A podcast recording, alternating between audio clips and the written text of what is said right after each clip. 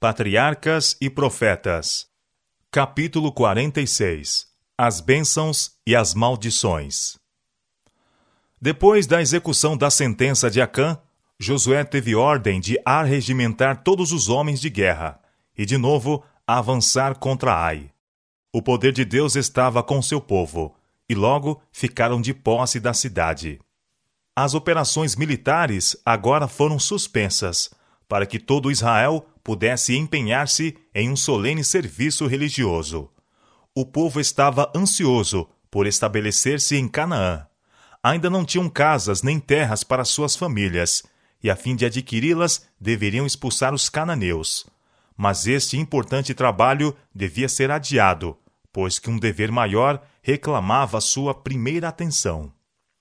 Antes de tomarem posse de sua herança, deviam renovar seu concerto de fidelidade a Deus.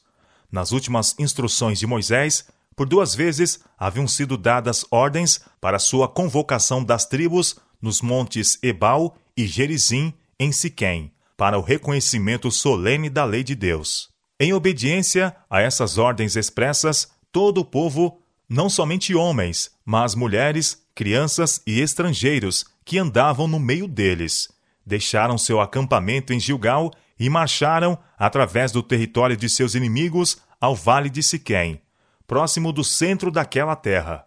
Posto que cercados de adversários não vencidos, estavam seguros sob a proteção de Deus enquanto lhes fossem fiéis. Agora, como nos dias de Jacó, o terror de Deus foi sobre as cidades que estavam ao redor deles, e os hebreus não foram incomodados. O lugar indicado para este serviço solene já era sagrado pela sua ligação com a história de seus pais. Ali foi que Abraão erigiu seu primeiro altar a Jeová na terra de Canaã. Foi ali que Abraão e Jacó armaram suas tendas. O último comprara ali o campo em que as tribos deveriam sepultar o corpo de José. Ali também estava o poço que Jacó cavara, e o carvalho sob o qual sepultaram os ídolos de sua casa. O local escolhido era um dos mais belos de toda a Palestina e digno de ser o teatro em que aquela grandiosa e impressionante cena deveria ser levada a efeito. O lindo vale, com seus campos verdejantes, pontilhados de bosques de oliveiras, regados de riachos oriundos de fontes vivas e adornado de flores silvestres, estendia-se de um modo convidativo entre as colinas áridas. Ebal e Gerizim, nos lados opostos do vale, quase se aproximavam uma da outra, parecendo seus contrafortes inferiores formar um púlpito natural, sendo audíveis em uma delas distintamente todas as palavras proferidas na outra, ao mesmo tempo em que os lados da montanha, recuando, proporcionavam um espaço para a vasta congregação. Segundo as instruções dadas por Moisés, um monumento de grandes pedras foi erigido no Monte Ebal. Sobre essas pedras, previamente preparadas por uma cobertura de argamassa, foi inscrita a lei. Não somente os dez preceitos proferidos no Sinai e gravados em tábuas de pedra, mas as leis comunicadas a Moisés e por ele escritas em um livro. Ao lado deste monumento foi construído um altar de pedras não lavradas, sobre o qual foram oferecidos sacrifícios ao Senhor. O fato de ter erigido o altar no Monte Ebal, monte este sobre o qual fora posta a maldição, era significativo, denotando que, por causa de sua transgressão à lei de Deus, Israel incorrera com justiça em sua ira, e que esta caíra de pronto sobre eles, não fosse a obra expiatória de Cristo representada pelo altar de sacrifício. Seis das tribos, todas descendentes de Leia e Raquel, ficaram estacionadas no Monte Gerizim, enquanto as que descenderam das servas, juntamente com Ruben e Zebulon, tomaram posição em Ebal, ocupando o vale entre eles os sacerdotes com a arca. Foi proclamado silêncio mediante o som da trombeta que dava os sinais. E então, em profundo silêncio, e na presença desta vasta assembleia, Josué, em pé ao lado da arca sagrada, leu as bênçãos que deveriam seguir-se à obediência à lei de Deus. Todas as tribos em Gerizim responderam por um Amém. Então ele leu as maldições, e as tribos em Ebal, de modo semelhante, deram seu assentimento, unindo-se com a voz de um homem, em resposta, milhares e milhares de vozes. Em seguida, teve lugar a leitura da lei de Deus, juntamente com os estatutos e juízos que lhes haviam sido entregues por Moisés.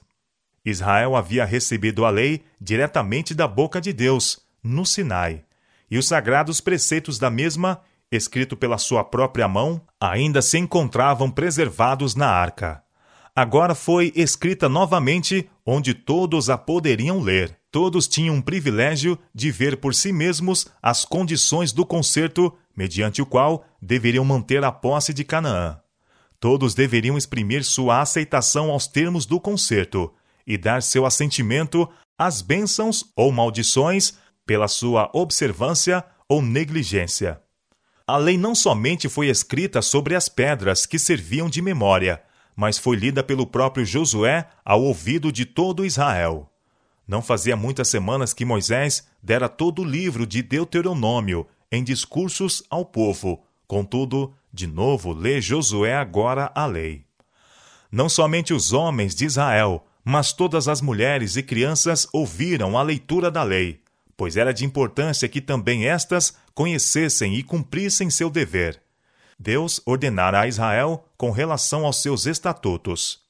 Ponde, pois, estas minhas palavras no vosso coração e na vossa alma, e atai-as por sinal na vossa mão, para que estejam por testeiras entre os vossos olhos.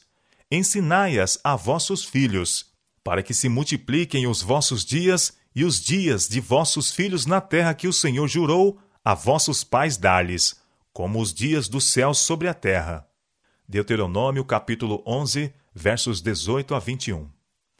Cada sétimo ano, a leitura inteira devia ser lida na Assembleia de todo Israel, conforme Moisés ordenou.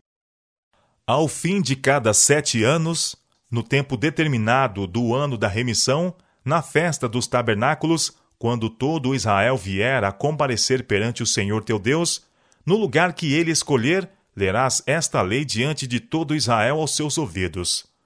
Ajunta o povo, homens e mulheres, e meninos, e os teus estrangeiros que estão dentro das tuas portas, para que ouçam, e aprendam, e temam ao Senhor vosso Deus, e tenham cuidado de fazer todas as palavras desta lei. E que seus filhos, que não a souberem, ouçam e aprendam a temer ao Senhor vosso Deus, todos os dias que viverdes sobre a terra a qual ides, passando o Jordão a possuir.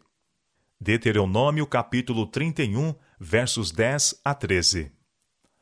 Satanás está sempre em atividade, esforçando-se por perverter o que Deus falou, por cegar a mente e obscurecer a compreensão e levar desta maneira os homens ao pecado.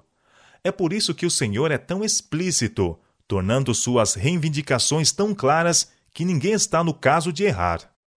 Deus está constantemente procurando trazer os homens sob íntima proteção, a fim de que Satanás não possa exercer sobre eles o seu poder cruel e enganador. Deus condescendeu em falar com eles de viva voz, escrever com sua própria mão os oráculos vivos. E estas benditas palavras, todas animadas de vida e luminosas de verdade, são confiadas aos homens como um guia perfeito. Visto que Satanás está tão pronto para se apoderar da mente e desviar das promessas e requisitos do Senhor as afeições, necessita-se da maior diligência para fixá-las no espírito e gravá-las no coração. Maior atenção deve ser dada pelos ensinadores religiosos à instrução do povo nos fatos e lições da história bíblica e nas advertências e ordens do Senhor. Estas coisas devem ser apresentadas em linguagem simples, adaptada à compreensão das crianças. Deve ser uma parte da obra, tanto dos ministros como dos pais, providenciar para que os jovens sejam instruídos nas Escrituras. Os pais podem e devem interessar os filhos no conhecimento variado que se encontra nas páginas sagradas. Mas se quiserem interessar seus filhos e filhas na palavra de Deus, deverão eles próprios estar interessados na mesma. Devem estar familiarizados com seus ensinos e, conforme Deus ordenou a Israel, falar a tal respeito, assentado em sua casa e andando pelo caminho, e deitando-te e levantando-te. Deuteronômio capítulo 11, verso 19. Aqueles que desejam que seus filhos amem e reverenciem a Deus devem falar de sua bondade, sua majestade e seu poder, conforme se acham revelados em sua palavra e nas obras da criação. Cada capítulo e cada versículo da Bíblia é uma comunicação da parte de Deus aos homens. Devemos ligar seus preceitos como sinais sobre nossas mãos e como testeiras entre nossos olhos. Sendo estudada e obedecida, haveria de guiar o povo de Deus como guiados foram os israelitas, pela coluna de nuvem durante o dia e pela coluna de fogo à noite.